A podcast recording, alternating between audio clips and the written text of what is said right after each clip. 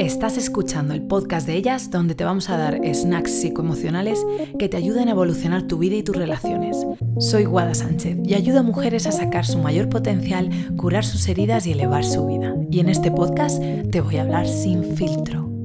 Hoy vamos a hablar de la empatía y nos vamos a centrar en concreto en uno de los contextos que te puede llevar a desarrollar una alta empatía. Hace poco publicamos un post sobre este tema y hubo bastante controversia, así que vamos a aclararlo todo hoy en este podcast. Lo primero que hay que hacer es definir la empatía. Hay gente que la relaciona a un aspecto de la personalidad, pero recientes estudios realizados por Jamil Zaki, uno de los expertos en este tema de la Universidad de Stanford, han demostrado que la empatía es una habilidad, no es una característica fija. Además de que la personalidad que se creía que era algo fijo, también se ha demostrado en los últimos años que es algo maleable a lo largo de la vida, que se puede modificar. La empatía es la capacidad de conectar con el mundo emocional de otras personas. Hay algunos autores que diferencian entre simpatía y empatía. Estos términos tienen diferencias importantes. La simpatía es una expresión de preocupación por la mala suerte de otra persona o por la desgracia de otra persona. En cambio, la empatía va un poco más allá. La empatía es la capacidad de realmente sentir lo que la otra persona siente. Y con estos términos también está muy relacionada a la compasión, que es además de sentir esa capacidad de lo que la otra persona siente, querer aliviar su dolor. Y aquí empieza el primer conflicto, y es que cuando abrimos un debate sobre la definición de una palabra, siempre van a aparecer diferentes enfoques. Por eso es importante primero entender y precisar de qué estamos hablando. En este caso, como también definimos en el post, vamos a hablar de la capacidad de conectar con el mundo emocional de otras personas. En casas donde hay un lenguaje emocional rico y donde hay inteligencia emocional por parte de los padres, la niña, si ese es tu caso, puede que hayas desarrollado la capacidad empática de poder conectar con tus emociones y con la de los demás. Esto está dentro del set de habilidades de la inteligencia emocional. Es decir, la empatía se puede desarrollar en contextos sanos y hay muchos estudios relacionados a esto también. Y hay otra empatía, que es de la que hablamos en el post, que se desarrolla en contextos no sanos, la cual ahora vamos a explicar. Es decir, tenemos diferentes contextos en los que podemos desarrollar la misma habilidad. En mi experiencia, al menos en mi cultura, en España. La inteligencia emocional no es que sea la característica que nos define. Y me río por, no llorar.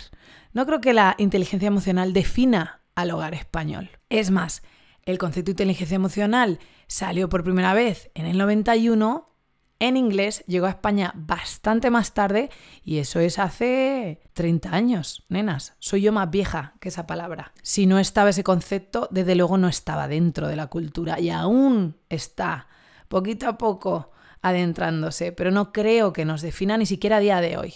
2022. Más bien todo lo contrario. Y es que resulta que en contextos de crianza, que tal vez este sea tu caso, en el que había caos. ¿A qué nos referimos con caos?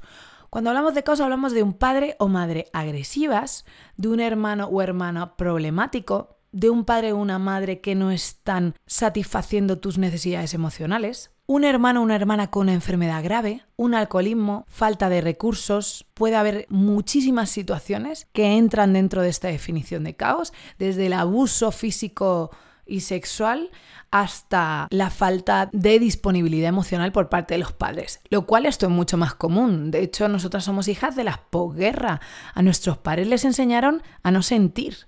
O sea que no es tan extraño encontrarnos en un gran número de casas figuras paternales o maternales que son incapaces de contener emocionalmente a sus hijos. Y en estos casos también se puede desarrollar la empatía, es decir, esta capacidad para conectar con las emociones de los demás. Pero en este caso es por supervivencia, por necesidad.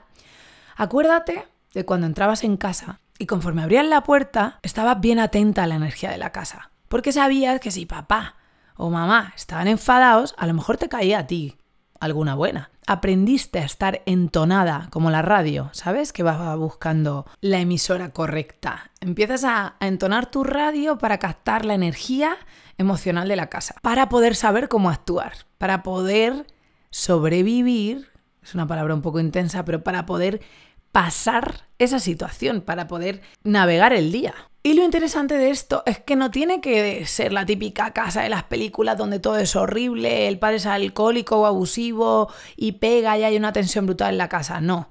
Pueden ser dos padres simplemente que no se llevan bien. Y yo lo que he visto es que los padres es común que se peleen, más en casas con dos o tres hijos, con el dinero justito, en los 90, donde había mucho trabajo y poca inteligencia emocional. No tiene que ser una casa extremadamente disfuncional, ni dos padres que no quieren a sus hijos. Puede ser que en tu caso sea una casa que era relativamente funcional, pero que había cierta tensión. Y tú de niña aprendiste a estar entonada a las emociones de tu casa para poder entenderlas y sobrevivirlas, incluso para poder ayudar. Tal vez te responsabilizaste de las emociones de tus hermanos o de tus padres, ya que ellos no podían con ellas. Querías que tu madre o que tu padre o que tu hermana estuvieran bien y entonándote emocionalmente con ellas y ellos. Era una de las primeras maneras que tenías de entender cómo estaban y así poder ayudarles. Y fíjate, a mí no me gustan mucho los blancos o negros. Creo que la vida es un arco iris. O sea, que puede ser que tú de niña aprendieras la empatía en contextos sanos y a la vez tuvieras ciertas circunstancias donde aprendiste a desarrollar la empatía para entonarte emocionalmente a los demás porque la situación era tensa. Que la empatía se haya estudiado, hablado y adjudicado en contextos positivos tradicionalmente en la literatura y en la cultura popular, no quiere decir que no sea un término bastante más complejo, con orígenes muy diversos y que si queremos entender en su totalidad, no hay que reducirlo en su significado.